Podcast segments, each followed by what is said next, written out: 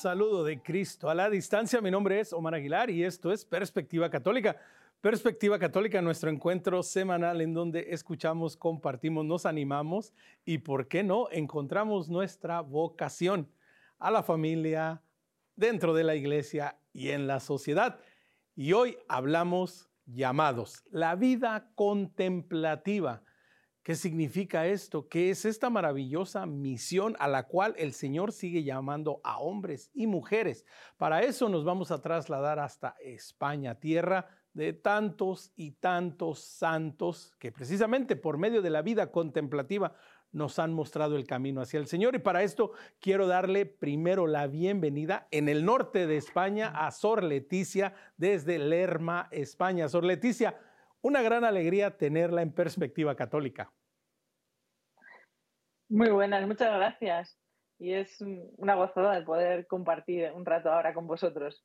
Muchas gracias, Omar. Es una gran alegría, exactamente, compartir un buen rato. Ahora nos vamos al sur de España, hasta Murcia, para darle la bienvenida a Sor Mijaela. Sor Mijaela, bienvenida a Perspectiva Católica.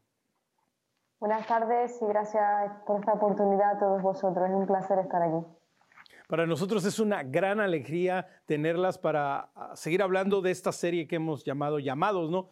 Ir descubriendo, ir conociendo las diferentes vocaciones dentro eh, de la iglesia, dentro de nuestra vida misma, la vida contemplativa. Sor Leticia, quisiera comenzar con usted. ¿Cómo fue?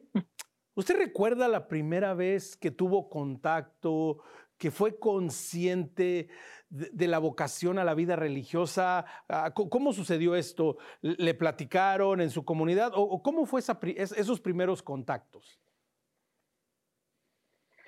Uy, yo antes de, llegar a la vida contemplativa, primero tuve que tener una conversión, porque, bueno, mi vida estaba muy centrada en el deporte, en, eh, hacía esgrima, deporte de élite, entonces mi primer contacto, eh, a mí no me habían formado en lo que es eh, la religión, vengo de un padre ateo, de una madre de, practicar bueno, domingos y, demás.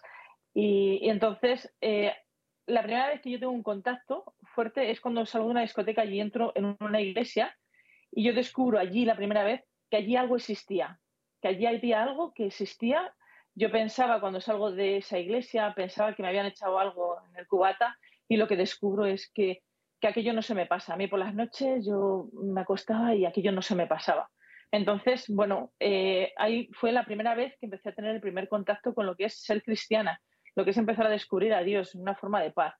Pero luego, eh, aquello, una amiga que se confirma, yo no me quería confirmar ni nada, pero una amiga que va a confirmarse me dice que ha conocido unas monjas de clausura y que son felices, que por qué no la acompaño. Entonces, bueno, yo la acompañé eh, un día a conocerlas porque me parece algo curioso que alguien sin tener nada fueran felices. Entonces esto me, llamaba mucho la atención, entonces la acompañé. Y entonces, claro, aquello me, me impactó muchísimo, me impactó muchísimo porque yo creía que, que, tenían casi casi un letrero en la puerta que ponía sonríe que en media hora se van. O sea, yo me imaginaba, digo, es que es imposible, esta felicidad no existe, o sea, yo no me la he encontrado, o sea, yo estoy ganando los campeonatos de España y todo y no tengo esta felicidad tan fuerte como tienen ellas. Y este fue el primer contacto. Aquí es como se me empezó a meter Dios primero en mi vida y luego ya cuando tuve el encuentro con Cristo es cuando me enamoró Él y me, entregué a Él.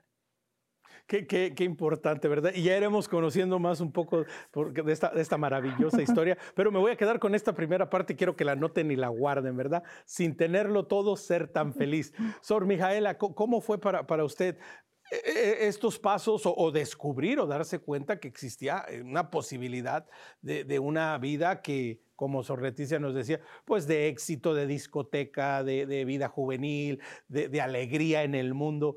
¿Cómo fue descubrir esta otra verdadera alternativa de vida?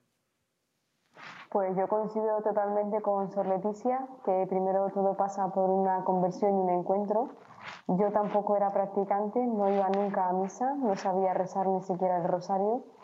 Y lo que me llevó a conocer a las monjas fue ese deseo de, soledad, ¿no? de tener un espacio de retiro. Y bueno, pues por medio de una influencer española eh, que hizo un retiro en un convento, pues mi madre me lo dijo, oye, que tal famosa ha hecho un retiro en un convento. Entonces yo sentí un impulso a hacer exactamente lo mismo. No sabía dónde buscar, eh, entonces pues bueno, llamé a una vecina y ella me llevó directamente a las monjas dominicas. Y coincidió totalmente con la hermana Sor Leticia eh, porque fue esa impresión de ver una alegría que yo teniendo todo fuera, que podía tener trabajo, amigos, podía tener pues, el novio que yo quisiera, y sin embargo no era feliz. Y ellas que no tenían nada, lo compartían todo, eh, tenían una alegría desbordante, ¿no? Y me pasó exactamente igual. Yo tenía que ver, mm, descubrir qué era aquello, ¿no? Fue lo que me movió. Ellas simplemente me, me ofrecieron una experiencia y yo pasé de no ir a misa, eh, de no saber responder en la misa, a, entrar en un convento, ¿no? O sea, fue una conversión muy grande. Algo que las escucho, Sor Leticia, escucho a Sor Mijaela y le escuchaba usted hace un momento, y, yo creo que este programa va a ser demasiado alegre y hasta musical, ¿no? Hay, hay, esa alabanza, ¿no? Un gozo en el alma, ¿no? Y yo creo que, Sor Leticia, eso fue ah, algo que, que ya sentía Sor Leticia como, como joven, como deportista, como pues a los ojos del mundo alguien exitoso, ¿no? Alguien que triunfaba, alguien que ganaba campeonatos, que, le iba bien en la vida, que tenía amistades, que tenía una vida social, pero que había algo que estaba como incompleto. Sor Leticia, ¿cómo fue ir realizando que, este era el llamado? ¿Fue una lucha interna muy difícil o fue así como, como una gran alegría y, vámonos, lo dejo todo y, y aquí voy, Señor? Bueno, realmente es un proceso, y un proceso que yo eh, abarcó dos años, desde mi conversión hasta realmente encontrar la vocación. Entonces, a mí lo que más me impresionaba era siempre, una de las cosas que más me tocaba era cuando ganaba un campeonato y llegaba al hotel a, a, a prepararnos para celebrarlo, yo siempre mi gran pregunta era, ¿y ahora qué? ¿No? Era lo que siempre más me, me, inquietaba, ¿no? ¿Y ahora qué? O sea, ¿qué hago? ¿Sigo entrenando? ¿Sigo...? Pero ¿y ahora qué? ¿Y ahora qué? ¿No? O sea, pero este es el sentido de realmente de, la existencia, de vivir, tiene que haber algo más.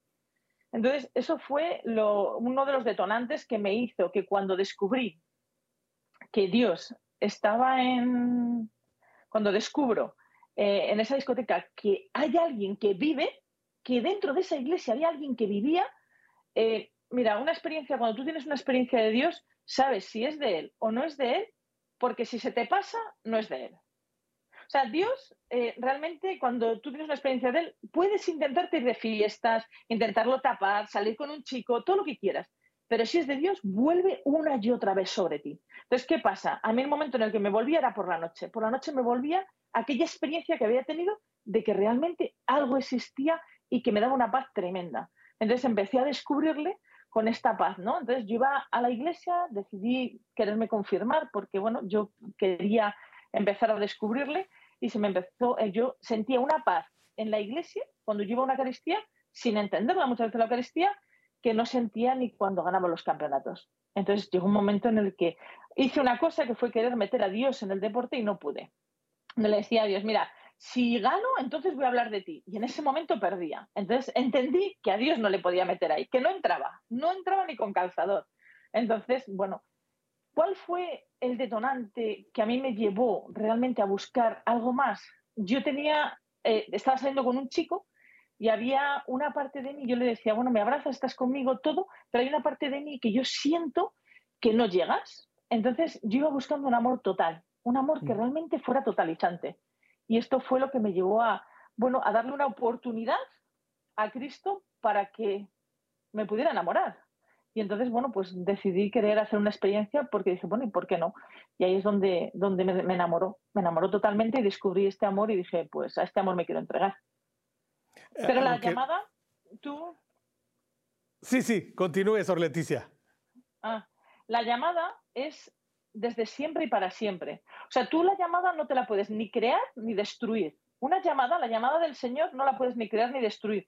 Tú puedes contestar que sí o que no, pero la llamada es desde siempre y para siempre. Lo que él va a hacer es que en ciertos momentos de tu vida salte con mucha fuerza. Cuando tú lees tu historia y ves toda tu historia, vas a ver que el Señor apareció cuando tenías 5 años, cuando tenías 10, cuando tenías 15, 20. Yo he conocido gente con 80 años que me han dicho, yo tenía vocación y yo siento la vocación. Mm. Entonces la vocación es desde siempre, es un regalo que es desde siempre. Lo que pasa es que en un momento dado salta con mucha fuerza y entonces esa fuerza es la que te lleva a poderla llevar a cabo. Sí, ¿no? Es, esto que nos menciona sobre Leticia tan importante, ¿no? La llamada del Señor está ahí y si es del Señor es continua. Sor Mijaela, ¿cómo fue esta continuidad? ¿Cómo fue el descubrir, decir, bueno, pues mi vida está incompleta, ah, lo tengo todo, lo puedo tener todo de acuerdo a, lo que el mundo ofrece, de acuerdo a los parámetros del mundo, de acuerdo a las reglas del mundo, pero hay algo que, todavía me, me, hace incompleta. ¿Cómo, ¿Cómo, fui descubriendo que la llamada del Señor, como dice Sor Leticia, era constante y, era para siempre? Pues en mi caso, eh, yo hice la experiencia en julio de 2015 y entré al convento en octubre. Yo entré muy, muy pronto, yo cuando hice la experiencia, al salir, ya no me matriculé en el siguiente curso de la universidad, yo estudiaba Derecho, eh, porque yo estaba convencida de que el Señor me estaba llamando. Y fue un desprendimiento alegre y a la vez doloroso. ¿no? Yo recuerdo estar en mi casa y, estar disfrutando de los últimos momentos y a la vez eh, irme corriendo a llorar ¿no? a mi habitación porque sabía que aquello iba a ser muy doloroso y sin embargo el Señor me lo estaba pidiendo. ¿no? A mí lo que me movió siempre fue la alegría, el sentido de familia en la comunidad, el ver que allí había algo que no me iba a llenar fuera. O sea, yo, yo salí después de la experiencia diciendo, nada de lo que hay aquí fuera me va a llenar. Entonces, cuando uno está convencido de eso, es fácil dar el paso, ¿no? Aún sabiendo que cuesta mucho, ¿no? Cuesta, cuesta la vida, porque está la familia, pues están los amigos, ¿no? Yo entré, mm, no me lo pensé mucho, porque sabía que ninguna, ninguna vida que yo pudiera escoger por mí misma me iba a ser feliz, ¿no? Jamás me pensé ser monja, eso también te lo digo, no estaba en mis planes. Yo de todas mis amigas, la única que no servía para monja era yo.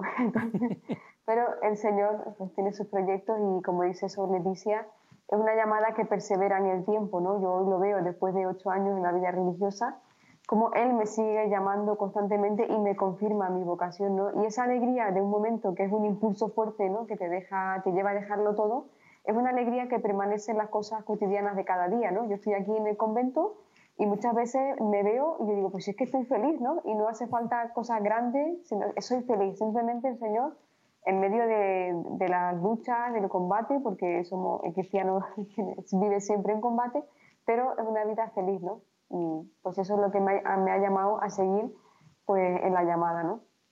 Claro, y Sor Mijaela, quiero continuar con usted. Ah, ¿Cómo fue encontrar la vocación dentro, se puede decir dentro de la vocación, ¿no? Bueno, porque sentía el deseo y el llamado dice, bueno, la vida religiosa definitivo. Pero bueno, dentro de la vida religiosa también hay muchos dones, muchos carismas, muchos talentos, muchas maneras de vivirla, en misión, en servicio en una comunidad específica. ¿Cómo fue para Sor Mijael encontrar y decir, es que, es que lo mío es la vida contemplativa, lo mío es esta vocación y este llamado? Pues mira, en mi caso es que yo no, no, conocía ninguna realidad de la iglesia hasta que entré al convento. Entonces, antes de la universidad sí pertenecía a un movimiento cristiano, eh, Comunión y Liberación de jóvenes, y bueno, más o menos pues estaba insertada, ¿no? Pero en mi corazón anhelaba algo mucho más radical. Yo cuando conocí a las monjas no me planteé el tema de la clausura o si, si era vida contemplativa o si era vida activa o las misiones, ¿no? Simplemente mm, me enamoré de, la comunidad, de la vida que el Señor me ofrecía. ¿no? las distintas realidades de la iglesia las he ido conociendo después y eso me ha ido confirmando todavía en mi vocación y sobre todo el carisma, ¿no? nuestro carisma de la orden de predicadores. Yo digo como un santo de nuestra orden. Nunca tuve mérito porque la orden pues, siempre me gustó demasiado. ¿no? Y creo que el Señor nos pone a cada uno pues, donde, pues, simplemente donde vamos a ser felices. ¿no? Y nunca me he planteado otra realidad de la iglesia aunque sí que valoro y rezo mucho porque verdaderamente es una riqueza, ¿no? En todas las ramas que tiene la Iglesia y que todos juntos formamos el cuerpo de Cristo, ¿no?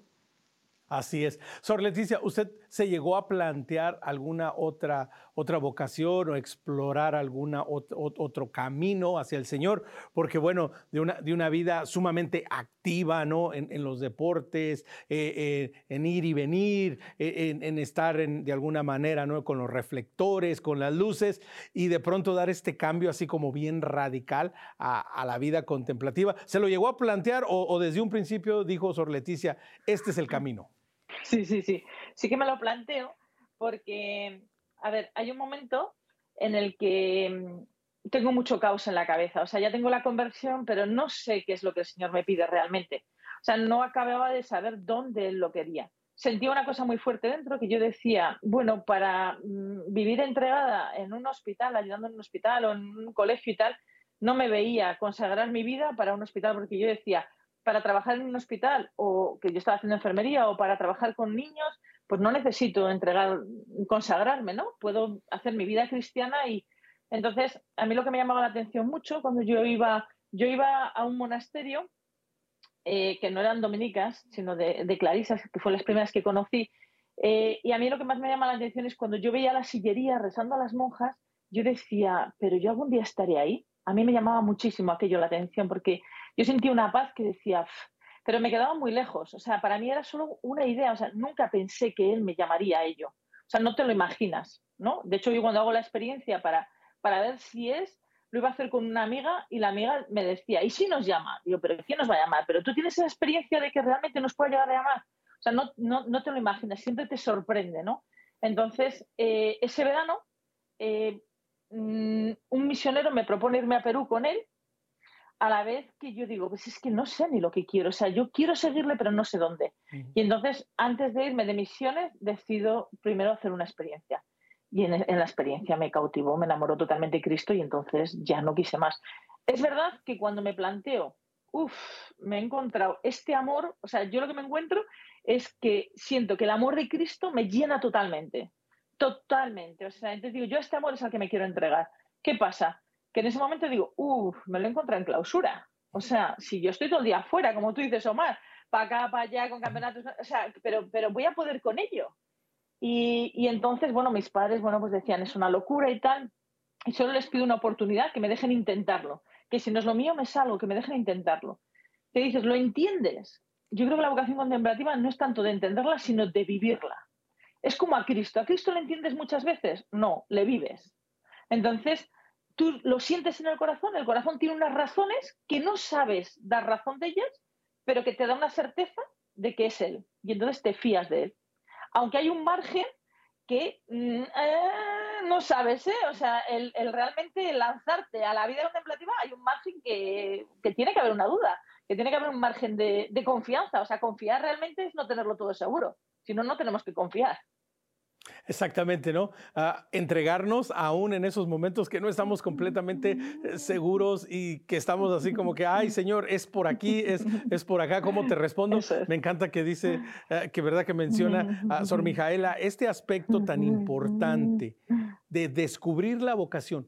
Pero hemos planteado y las hemos escuchado un poco sus experiencias, ¿verdad? Cómo llegaron hasta descubrir la verdadera vocación. Pero cuando hablamos propiamente de la vida contemplativa, ¿a qué nos estamos refiriendo? ¿Qué, le queremos decir? Que, nuestros hermanos, que nuestras hermanas sepan allá afuera. ¿Qué es exactamente la vocación a la vida contemplativa? Sor Mijaela, ya, no, ya no supe a quién preguntarle, les quería preguntar a Sor Mijaela. Pues para mí la vida contemplativa es estar eh, plenamente amándolo a Jesucristo, ¿no? Es una vida entregada totalmente al amor, ¿no? Estamos aquí por amor y, para el amor, ¿no? Y desde aquí parece que no hacemos nada. La clausura pues es un medio siempre, ¿no? La vida contemplativa es siempre contemplar el rostro de Dios pues a través de la oración, a través de nuestros hermanos que sufren estar como en un entorno simplemente viviendo toda para Dios, ¿no? Toda nuestra vida, todo lo que hacemos, nuestro trabajo, el tiempo de la oración, el tiempo de comunidad, está todo orientado hacia Dios, ¿no? Sobre todo el tiempo del silencio en el que mm, estamos mm, como comunicándonos con Dios siempre en ese diálogo y intercediendo, ¿no? El poder de la intercesión es como muy fundamental, ¿no? Yo lo veo constantemente, ¿no? En nuestra vida. Y es eso, ¿no? Es el estar eh, exclusivamente dedicadas al Señor, ¿no? Sor Mijaela, quiero continuar preguntándole, ¿es la vida contemplativa una, una vida lenta? ¿Una, una vida ah, sin mucho ritmo? ¿Cómo, es la vida contemplativa? Porque desde fuera se puede ver así, ¿no? Pues menciona estar contemplando al Señor, estar en la presencia del Señor. Es decir, ah, disculpe la pregunta tonta, ¿se la pasan sentadas rezando nada más? Mira esa visión cuando la, preguntan muchos jóvenes, ¿no? Y vosotras que estáis haciendo ahí todo el día encerradas, ¿no? Y cuando vienen y les contamos nuestro horario, nuestro, nuestra forma de vida, yo, por ejemplo, en mi experiencia es que muchas veces me falta tiempo para hacer todo lo que quisiera hacer. Entonces, nuestra vida es verdad que está muy organizada, eh, tanto en el tiempo del rezo, en el tiempo del trabajo, en el tiempo de comunidad, en el tiempo de estudio, pero está también que, que no, no, hay tiempo para la dispersión, para el aburrimiento, siempre estamos en constante movimiento, ¿no? Eh, en el trabajo, cuando se trabaja, se trabaja. Si estás en la oración, estás plenamente en la oración, ¿no? Eso, eso de estar sentada ya, eso para nosotras es imposible, ¿no? En, el tiempo de la liturgia es verdad que es un tiempo muy solemne, muy, muy de reposo, ¿no? Muy de estar eh, con el que sabemos que nos ama, pero en el resto del tiempo es una vida, pues, activos en la contemplación, ¿no? Por así decirlo. Mi experiencia era, madre mía, las monjas que, harán ahí todo el día, pues estarán todo el día rezando. Bueno, nuestra vida es constante oración, nuestra vida es misión, pero es un constante, yo, yo te digo, nuestra vida a veces yo digo, qué bien porque hacemos muchísimas cosas y todas orientadas al Señor, ¿no? Entonces no, no se trata de estar todo el tiempo sentada ni todo el tiempo ahí, no, es una vida que está muy bien estructurada y, y, lo bueno es eso, ¿no? que tienes tu tiempo de oración, tu tiempo de estar en comunidad, eh, compartiendo con las hermanas, el tiempo del estudio, el tiempo esa... Es una vida en constante ritmo, pero un ritmo santificado, por así decirlo. ¿no? Así es, y escuchando a Sor Mijaela, Sor Leticia, ah, la importancia también de reconocer que la vida contemplativa es entrar en el ritmo de Dios, que es un ritmo de orden, ¿no? Sor Mijaela dice, bueno, tenemos, tenemos un orden, ah, tenemos, ¿verdad?, unos horarios y todas estas cosas que vamos haciendo. Y Sor Leticia, la importancia también de reconocer que necesitamos en nuestras vidas también tener un orden, ¿no? Sí, a ver, el orden, el principio de, la paz, dice Santo Tomás, es el orden. El orden es necesario. Es necesario porque te va a, facilitar también el poder contemplar.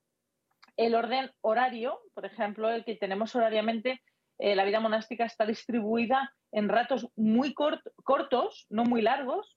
El rato más largo que puedes tener igual son tres horas de trabajo o una hora y media de oración, o sea, son ratos cortos que lo que pretenden es aprovecharse al máximo todos esos tiempos, ¿no? Entonces cortamos siete veces al día para ir al coro a rezar, siete veces, tenemos cinco horas y media de oración, de esas cinco horas y media, tres y media son de, cantado a la liturgia, luego dos horas de oración personal.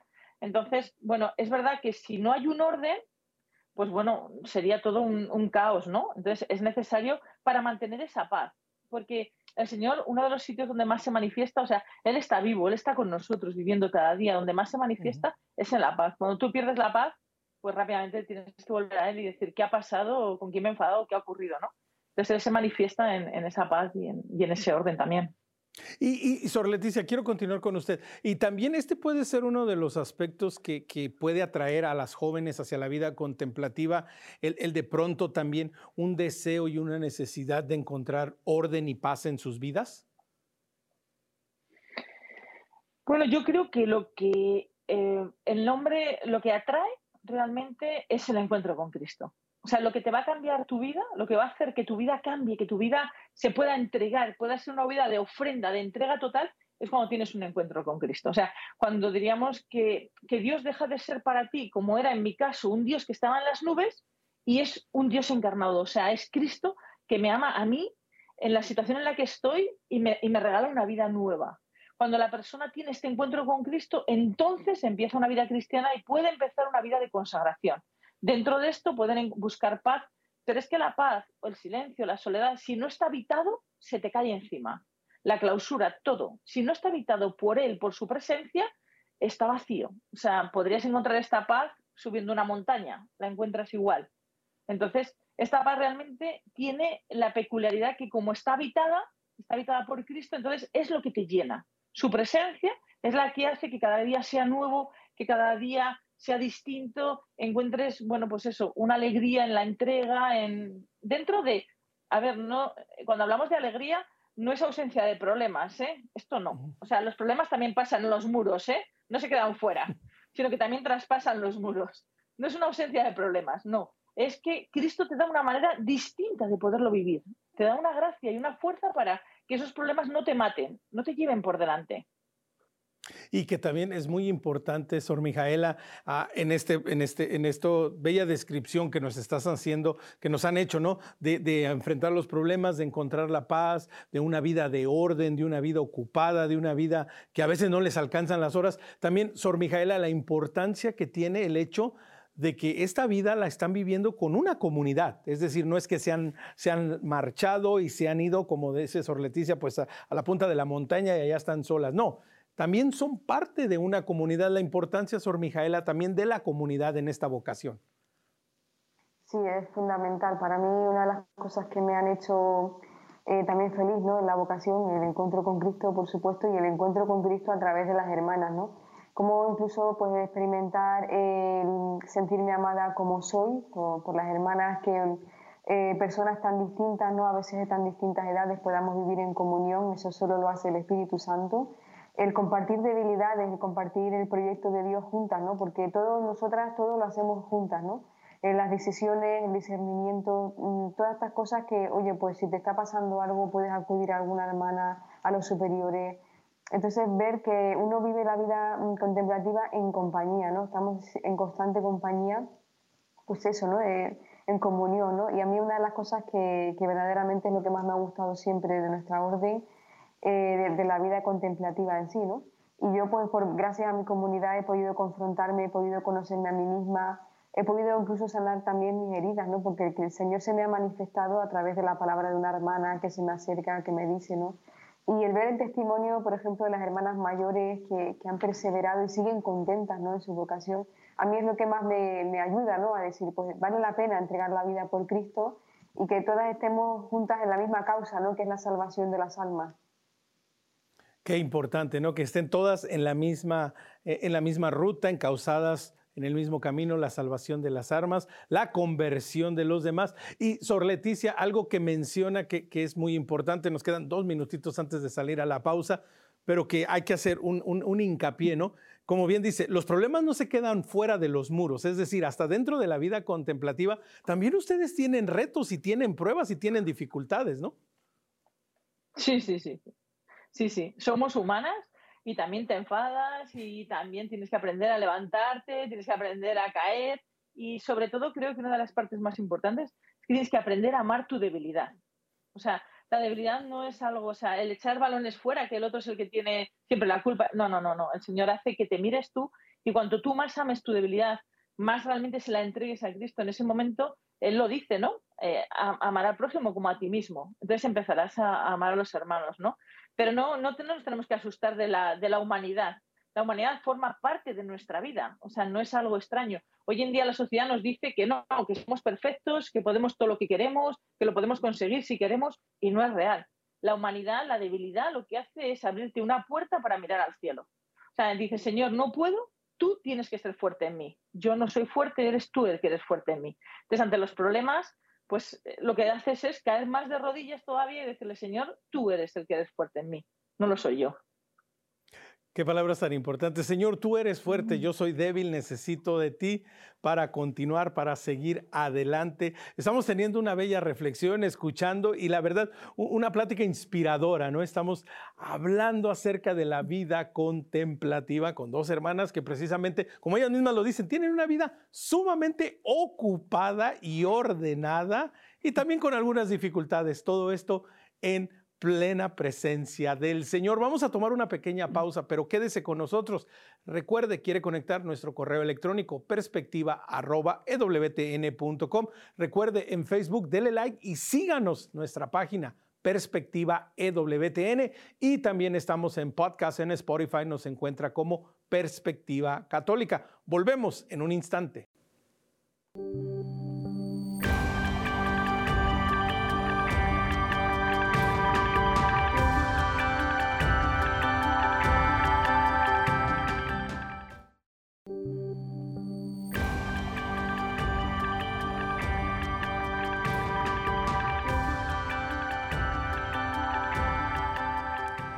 Omar Aguilar, Perspectiva Católica. Continuamos en esta charla inspiradora hablando acerca de la vida contemplativa. Sor Leticia, ah, yo he escuchado en más de una ocasión que la vida contemplativa, la vida religiosa, ah, es un signo de contradicción. Ah, ¿A qué se refiere esta expresión y por qué la vida contemplativa se puede convertir en un signo de contradicción? Omar, muy buena pregunta es esta que, que ahora mismo me haces. ¿Por qué es un signo de contradicción? Mira, es muy sencillo, porque nuestra vocación solo se entiende apuntando a Dios. Mira, te voy a explicar. Nosotros no tenemos nada que nos justifique. Nosotros no tenemos nada que nos justifique. Quiero decir, por ejemplo, si yo a la sociedad actual le digo que pues que tengo un colegio para dar clases, dicen, ah, pues se entiende que se ha consagrado, hace algo. O sea, la sociedad no entiende no hacer nada, ¿vale? En tanto cuanto haces. O si tú le dices, pues es que me voy de misiones, ay, mira, qué bien, pues se consagra y se va de misiones. Pero nuestra vocación no hay nada que lo justifique. Entonces, al no justificarlo nada, tenemos dos opciones. O Dios existe o estamos mal de la cabeza. No hay más. Porque para encerrarte no te encierras porque sí. Entonces, ¿qué pasa? Que somos un signo de contradicción porque la sociedad actual está diciendo que Dios no existe y nosotros estamos diciendo que Dios sí que existe y que no solo existe, sino que porque merece la pena entregamos toda nuestra vida a Él. Por esto somos un signo de contradicción. De hecho, actualmente eh, el ateísmo actual choca frontalmente contra el monasterio, mm. contra un monasterio de clausura, porque lo que está diciendo es Dios existe, sin decir ninguna palabra. Simplemente estás diciendo, estoy entregando mi vida porque Él existe y porque quiero, o sea, porque me ama. No me justifica nada. No tengo nada que me justifique esta entrega. Solo su existencia. definitivo, ¿no? Es, es, esta, es presentar esta, esta realidad, esta verdad que muchas veces pues es rechazada y que muchas veces, ah, Sor Leticia, pues no somos conscientes y no nos damos cuenta que, que, esta es una, de nuevo, una verdadera posibilidad de vida, una alternativa de vida, que es una manera también de vivir nuestra vida a plenitud. Entonces, también, Sor Leticia, quizá también pasará por ahí, ¿no? El que de pronto se ve esta vocación y se dice, uh, bueno, no ofrece nada. No, la verdad no, no hay mucho ahí, ¿no? O sea, en las visitas, eh, cuando pasa por aquí gente, tienes de todo. Mm, a ver, en tanto en cuanto tú tienes una experiencia del Señor, sobre todo ya no tanto de Dios, sino de Cristo, entonces entienden un poco tu entrega, entienden tu vida. Pero si no crees en nada, si no existe nada, dicen, pero hay una cosa que siempre choca, es el que estás feliz, el que eres joven y estás feliz. Entonces esto desconcierta. O sea, podrás creer más o menos, pero desconcierta. Y luego desconcierta mucho el que nos ven no como gente rara, gente del pasado o gente que esto ya se acaba, sino como jóvenes actuales que estamos, eh, porque no, no, no, o sea, te, te separas del mundo para una vida contemplativa, para poder contemplar, pero estamos con el mundo, sentimos con el mundo. La gente llama para pedir oraciones. Entonces no desconectas en ningún momento con el mundo. El mundo forma parte. Dicen que un buen dominico tiene que tener la Biblia en una mano y el periódico en otra. Entonces no desconectas en ningún momento con el mundo. Le llevas en tu vida al Señor, al mundo. Y, yo creo que Sor Leticia, Sor Mijaela, pues no nada más los dominicos, todos nosotros, me encanta esa frase, ¿no? La Biblia en una mano y el periódico en el otro, porque realmente nos haría mucho bien, nos haría mucho bien a, más de uno de nosotros a tener, tenerlos los dos a la mano para descubrir lo que el Señor realmente quiere para nosotros. Decía Sor Leticia, Sor Mijaela, ah, cuando vienen a visitarlas, cuando se acercan chicas, cuando alguien viene con, con, la curiosidad porque la invitaron, porque le platicaron o porque de plano pues no sabe ni cómo llegó, ¿cómo es la reacción de, de estas jóvenes? cuando, cuando las ven a ustedes, Sor Mijaela, y ustedes les cuentan un poco lo que hacen. Ah, ¿Cuál es la típica reacción de una joven ante, ante la vida contemplativa? Nosotras organizamos eh, a veces, una, cada una vez al mes, eh, realizamos convivencias, ¿no? Invitamos, mandamos el mensaje para chicas, la que quiera hacer una convivencia, un día de retiro con nosotras, ¿no?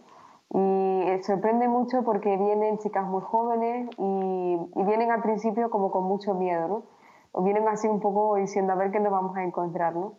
Y conforme van presentándose y nosotras nos presentamos, contamos un poco eh, nuestra vocación, cómo el Señor nos, nos, ha ido llamando, entonces ellas se quedan como muy sorprendidas, ¿no?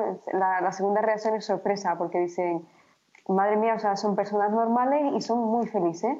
Y conforme sigues hablando y compartiendo y vas poetándoles una palabra, eh, las reacciones también de muchísima alegría. ¿no? Entonces, en mi experiencia, cuando yo las he visto a las chicas, cuando se van, se van transformadas, se van dando gracias ¿no? por la palabra, por, por, el día de convivencia y se van con una visión de la vida contemplativa muy distinta de la que traían. ¿no? O sea, una chica me decía, es que yo pensaba que las monjas no hablaban, que estaban siempre serias, que... y yo decía, no, o sea, ya estás viendo que somos todo lo contrario que eso no nos quita eh, valor a la vida contemplativa por ser alegres, por, bueno, por reírnos, por hablar de nuestras cosas, sino todo lo contrario, ¿no? Y la verdad es que la reacción es muy positiva.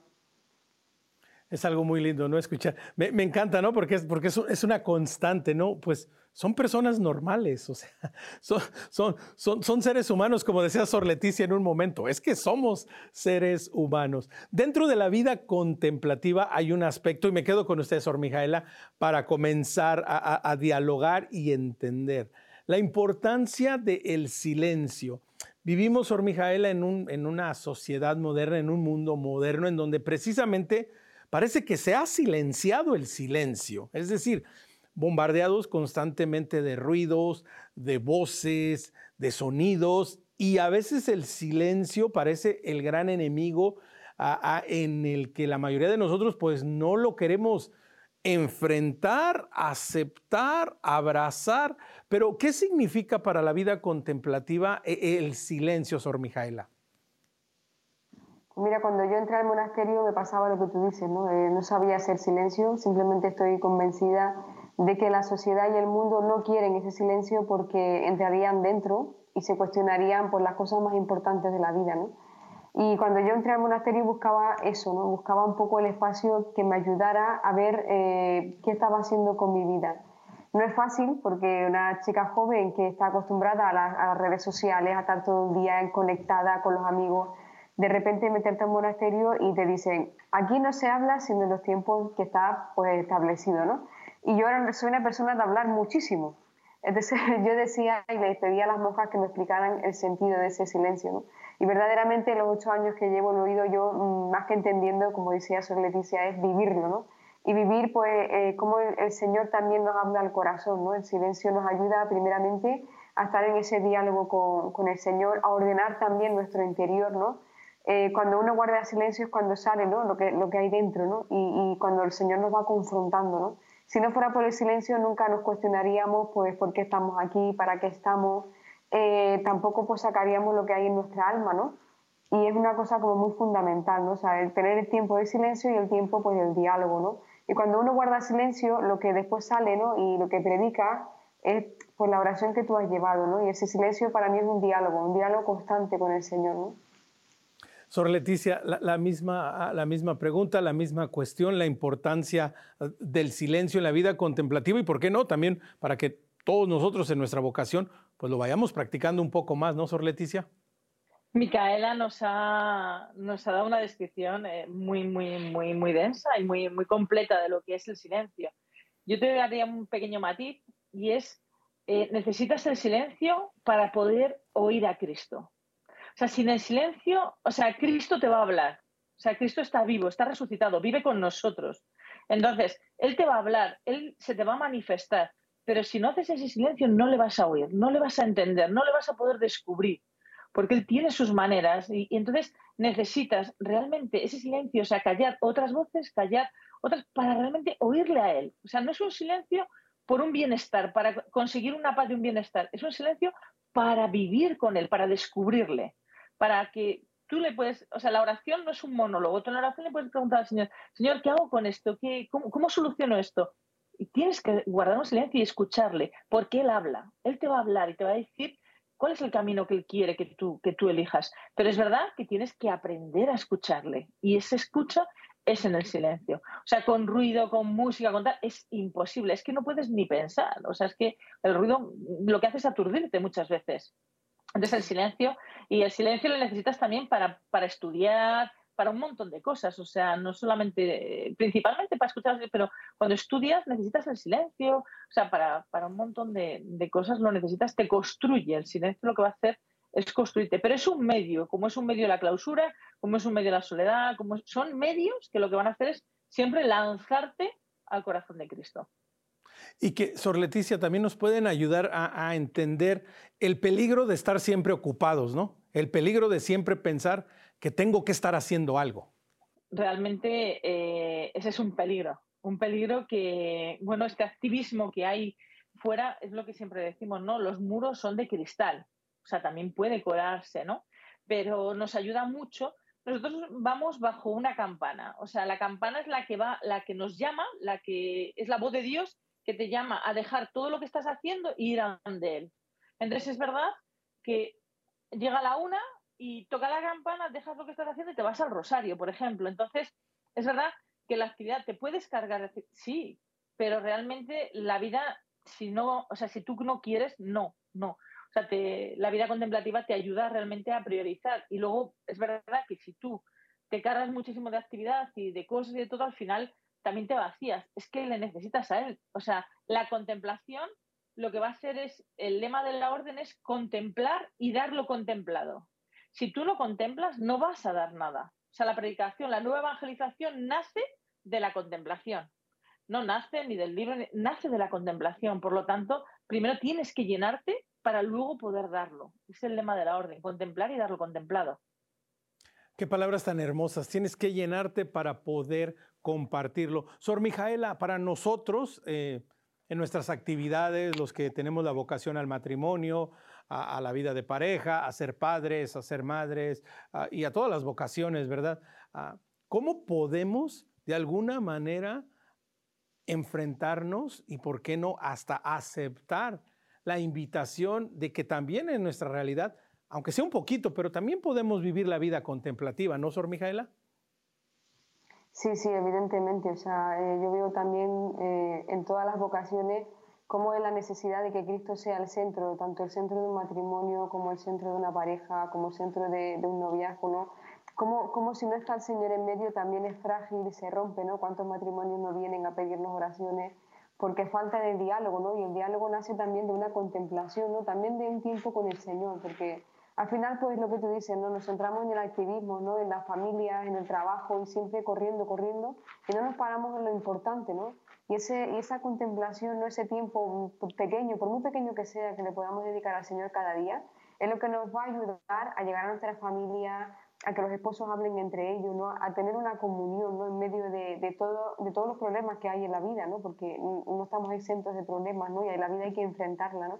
Sin embargo, incluso hasta la hora de vivir el sufrimiento, si no hay esa contemplación, ese, ese diálogo con el Señor que nos permite eh, afrontarlo con paz, pues ahí está la diferencia ¿no? también un poco del cristiano. ¿no? El cristiano vive la cruz sabiendo que el Señor ya eh, pues ha, ganado, ¿no? Entonces ha, tenido la victoria sobre la muerte. ¿no? Muchas veces en todo este activismo como que se va metiendo la muerte en, en el matrimonio, en la vida de familia, y simplemente porque no damos el espacio a Cristo.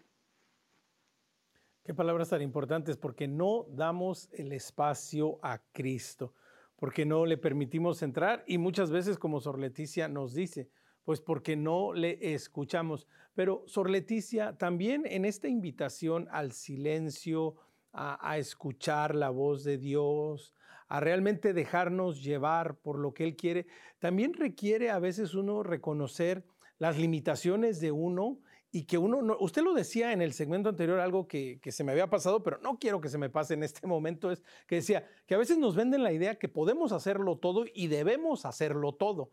Y qué importante es reconocer, Sor Leticia, que, que no, ¿verdad? Que de pronto a veces escuchar la voz de Jesús es a lo mejor cambiar un estilo de vida, a lo mejor cambiar una vocación, a lo mejor aceptar la invitación a vivir la vida de acuerdo a lo que Él nos pide, ¿no, Sor Leticia? Sí, efectivamente sobre todo yo creo que lo más importante en la vida cristiana es materializar, o sea, poner patas a las cosas. O sea, yo puedo decir, amo mucho a Cristo, pero no hago nada. Entonces, yo, por ejemplo, invitaría que, si por ejemplo tú dices, bueno, yo quiero empezar con la oración, yo te invitaría, por ejemplo, a ir al Santísimo, que es la presencia real de Cristo, y estés allí 10 minutos. Mira, el primer día irás con la lista de la compra, tengo que hacer esto, tal. No te preocupes, mete a Cristo en la compra.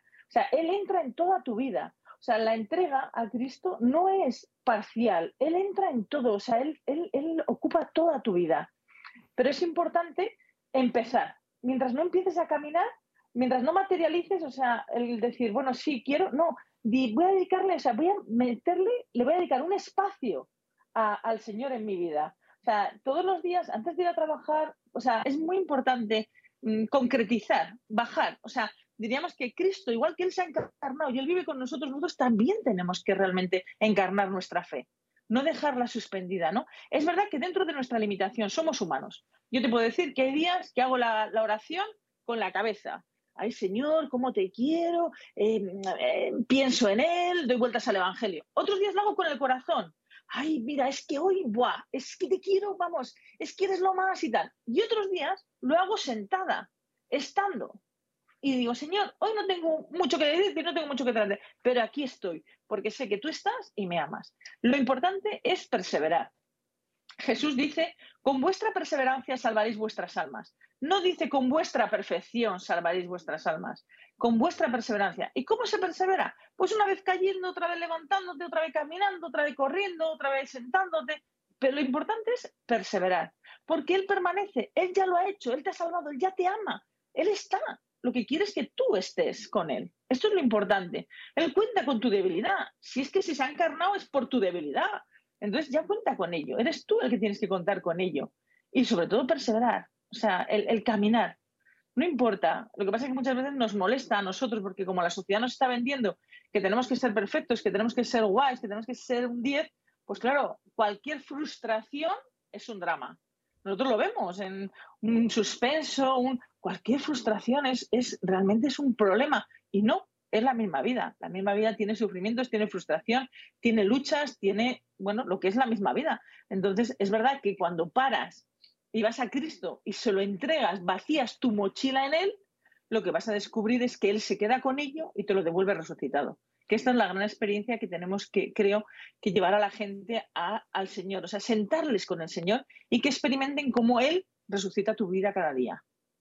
Exactamente, ¿no? Acercarlos cada día al Señor. Y Sor Mijaela, y aquí también ah, vale la pena mencionarlo, ¿no? Y hacer la invitación de que nadie está lejos de la misericordia de Dios, de que nadie está demasiado lejos. Habrá alguien que piense, es que, es que yo ya no tengo remedio o es que yo ya no puedo cambiar, es que pues mi situación es tan complicada que, que no se puede hacer nada y, el Señor, pues ya, ya mejor yo no voy mejor, ah, ¿verdad? Escuchábamos a Sor Leticia y dice, vayan 10 minutos al Santísimo y aunque sea la lista de lo que van a comprar en la tienda o no sé, llegas con, los, con las facturas que tienes que pagar y alguien dirá, no, yo, yo ya no puedo, eh, eh, esto es demasiado para mí y el Señor simplemente conmigo ya no puede. Sor Mijaela, la importancia de también reconocer que aún cuando nosotros no nos sentimos dignos, el Señor está ahí para nosotros invitándonos a este encuentro, ¿no? Exactamente, eh, ningún alma está perdida para Cristo, ningún alma está fuera del corazón de Cristo. Y, lo que yo he visto en, las personas que he ido conociendo, gente que no quería acercarse al Señor, que no le veía el sentido pues, con todo lo que yo he hecho en mi vida, ¿no? incluso yo misma, ¿no? mi experiencia de vida. O sea, yo muchas veces cuando entré al convento, y creo que todavía me lo sigo cuestionando, ¿no? cómo con lo que yo soy con, los pecados que he podido realizar en mi vida pasada o con, mi debilidad ahora, cómo el Señor me llama ¿no? Eh, a, entregarme a Él. Puedo llamar a cualquier persona, o sea, eh, personas con, gente rota, ¿no? que verdaderamente eh, ha cometido pues, errores graves. Pues yo creo que ningún alma se sale ¿no? de, ese corazón misericordioso del Señor y que basta ¿no? con, confiar, abandonarse, ¿no? porque la experiencia mía ha sido esta, ¿no? o sea, decir, bueno, yo me abandono, yo le digo que sí al Señor y que Él haga la obra, porque al final no somos nosotros, ¿no? Si vamos a ponerle empeño, porque tengo que ser bueno para el Señor, tengo que portarme bien porque si no el Señor no me va a ver con buenos ojos, no, eso, eso no es así, ¿no? Al contrario, ¿no? Eh, simplemente eh, reconocer nuestro pecado, decir, mira Señor, sí, en esto eh, soy débil, fallo constantemente, pero tú me conoces y me amas y eso me basta, ¿no? Para, para seguir amándote y seguir caminando y, y tú harás la obra como tú quieras y cuando tú quieras, ¿no? porque esto es, vivir en el tiempo de Dios, que siempre es mejor que el nuestro y su proyecto siempre supera a los nuestros. Exactamente, vivir en el tiempo de Dios, uno de nuestros grandes retos de nuestro día, adaptarnos a vivir en el tiempo de Dios y no, Sor Leticia, muchas veces hacer lo opuesto, ¿no? Si tengo tiempo, pues voy a misa. Si tengo tiempo, pues me voy a confesar. Si tengo tiempo, participo en mi comunidad. Si tengo tiempo, es decir, como que siempre estamos poniendo nos estamos poniendo en primer lugar pensando en el si tengo tiempo. Ustedes dentro de la vida contemplativa, Sor Leticia, pues nos están dando una maravillosa explicación e invitación a que se puede hacer ustedes en su vocación. Pero de manera así más, más precisa, ¿quiénes son ustedes? ¿Cuál es su orden? ¿Cuál es su carisma? ¿Qué es lo que realizan? Porque las hemos escuchado y yo creo que no soy el único, pues estamos maravillados y llenos de alegría, pero bueno, conozcámoslas un poquito más. ¿Quiénes son ustedes? Somos eh, dominicas de la Orden de Predicadores, la rama contemplativa. En la orden tenemos la rama contemplativa, la rama de los frailes, las hermanas de vida activa y, los terciarios, ¿no? que son los laicos. Entonces, bueno, nosotros eh, lo que es la vida contemplativa, mm, bueno, nos dedicamos, tenemos cuatro pilares en la orden, o sea, la orden nuestra tiene cuatro pilares, que es el estudio, dedicamos eh, tres horas diarias a estudiar. Te preguntarás, ¿y qué estudias, no? Aparte de teología y todo esto, pues bueno, también un montón de cosas más, ¿no? O sea, eh, tienes que estar, bueno, también un poco a... Eh, aquí entran también todos los proyectos de evangelización. Por ejemplo, hay una hermana aquí que compone música, está haciendo ahora mismo canciones de adoración para hablar a Jesús en primera persona, entonces está aprendiendo música, está aprendiendo bueno, a, grabarlo, a todo. O sea, luego también, sea, dentro de luego la vocación tienes que saber el Señor dónde quiere que tú realmente entregues toda esa contemplación, ¿no? Mm, yo, por ejemplo, me estoy dedicando ahora a escribir, entonces también tienes que entender, bueno, qué es lo que realmente eh, la sociedad también necesita, ¿no? Es que es darles ahí al Señor, ¿no? Entonces tenemos el pilar del estudio, tenemos el pilar de la vida fraterna, que ya lo ha explicado Micaela muy bien, lo que es la vida fraterna, tenemos el pilar de la oración y el pilar del trabajo. ¿No? Nosotros somos totalmente autónomos y nosotros nos mantenemos totalmente nosotros. Entonces, estos son sobre los cuatro pilares que gira lo que es nuestra vida. Uno de ellos, de los más fundamentales que ha hablado la hermana, es el de la vida eh, fraterna. Nosotros hacemos todo juntas es verdad que en silencio, pero siempre juntas. O sea, en la oración estamos en el coro juntas, aunque cada una está en silencio, pero no se va a sus celdas. En el trabajo estamos juntos. O sea, es uno de los son cuatro pilares y, bueno, fundamentales en, nuestro, en nuestro carisma. Y, que ustedes pertenecen a la misma orden, aunque tienen el hábito ahora un poco diferente, ¿no? Sor Leticia, lo hablábamos antes de entrar al aire, pero para, compartirlo brevemente, díganos, ¿por, qué tienen el, hábito diferente? Un poquito diferente. Bueno, eh, somos, eh, en España somos tres federaciones. Una federación es el, sur de España, otro la parte de levante de España y otra parte del norte de España. Entonces, Micaela pertenece al sur, a la parte de, abajo, y nosotros pertenecemos a la parte norte. Entonces, el hábito es lo mismo, lo único que nos cambia es la toca, por lo que es, pero lo demás es todo igual. el, el, hábito viene marcado desde las constituciones, que es una túnica blanca ceñida con una correa y un rosario, un escapulario y velo la toca es, es, posterior, entonces puede ser bueno, más eh, optativa, con zapato negro y media blanca. Es como, como es el hábito, ¿no? Entonces todavía quedan, hay monasterios con toca y otros monasterios que ya la han, han suprimido. Pero vamos, en lo demás, todo, todo exactamente igual, somos contemplativas igual. Lo que pasa es que es verdad que cada monasterio somos totalmente autónomas, totalmente agrupados por una federación, pero totalmente autónomos. Entonces, cada monasterio también tiene peculiaridades dentro de lo que es eh, la manera de, pues yo que sé, la acogida, eh, la manera de la evangelización, cómo poder dar eh, esa, evangelización, cómo poder transmitirlo. Entonces, cada monasterio, incluso el trabajo. O sea, vas a encontrar que no creo que hagamos dos dominicas las mismas pastas, ¿no? Nosotros no hacemos pastas, pero me imagino que los que hacen pastas, ¿no? Nosotros hacemos artículos religiosos de nueva evangelización, ¿no? Entonces, cada, cada monasterio tiene su, por ser autónomo, va teniendo también sus peculiaridades. O sea, pues aparte de la Constitución tenemos... Qué interesante, Sor Leticia, qué interesante oír todos estos detalles, ¿verdad? Porque hacen precisamente, ¿no? La vida contemplativa todavía aún más interesante. Estamos por salir, quiero agradecerles a ambas, pero Sor Mijaela, sí, por favor, nos regala una oración, sobre todo para invitar a aquellas jóvenes que de pronto pues andan buscando esa paz, andan buscando al Señor y no saben dónde encontrarlo. Entonces, Sor Mijaela, si nos despide con una oración, por favor. Pues te damos gracias, Señor, por, esta oportunidad que nos has dado de acercar a la vida contemplativa a toda la gente, que las almas que nos escuchen sientan eh, esa, llamada a un encuentro contigo, que todas las jóvenes que se encuentran con los corazones rotos, vacíos, con ansias de, de felicidad, que encuentren que tú solamente, Señor, puedes llenar nuestros corazones y que a nosotras nos dé siempre alegría y nos dé siempre el seguirte de cerca para poder salvar muchísimas almas para el reino. Amén. Pues quiero darle las gracias a ambas, primero que nada por su vocación, por decirle este rotundo sí al Señor, por ser testimonio de su amor, por ser contradicción en un mundo tan moderno que definitivo necesita de estas contradicciones de amor.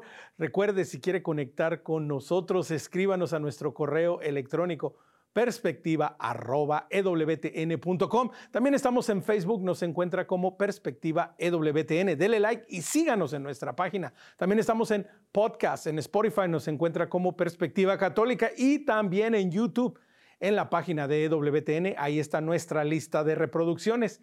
Será hasta la próxima, pero recuerde que nuestra perspectiva siempre sea el amor.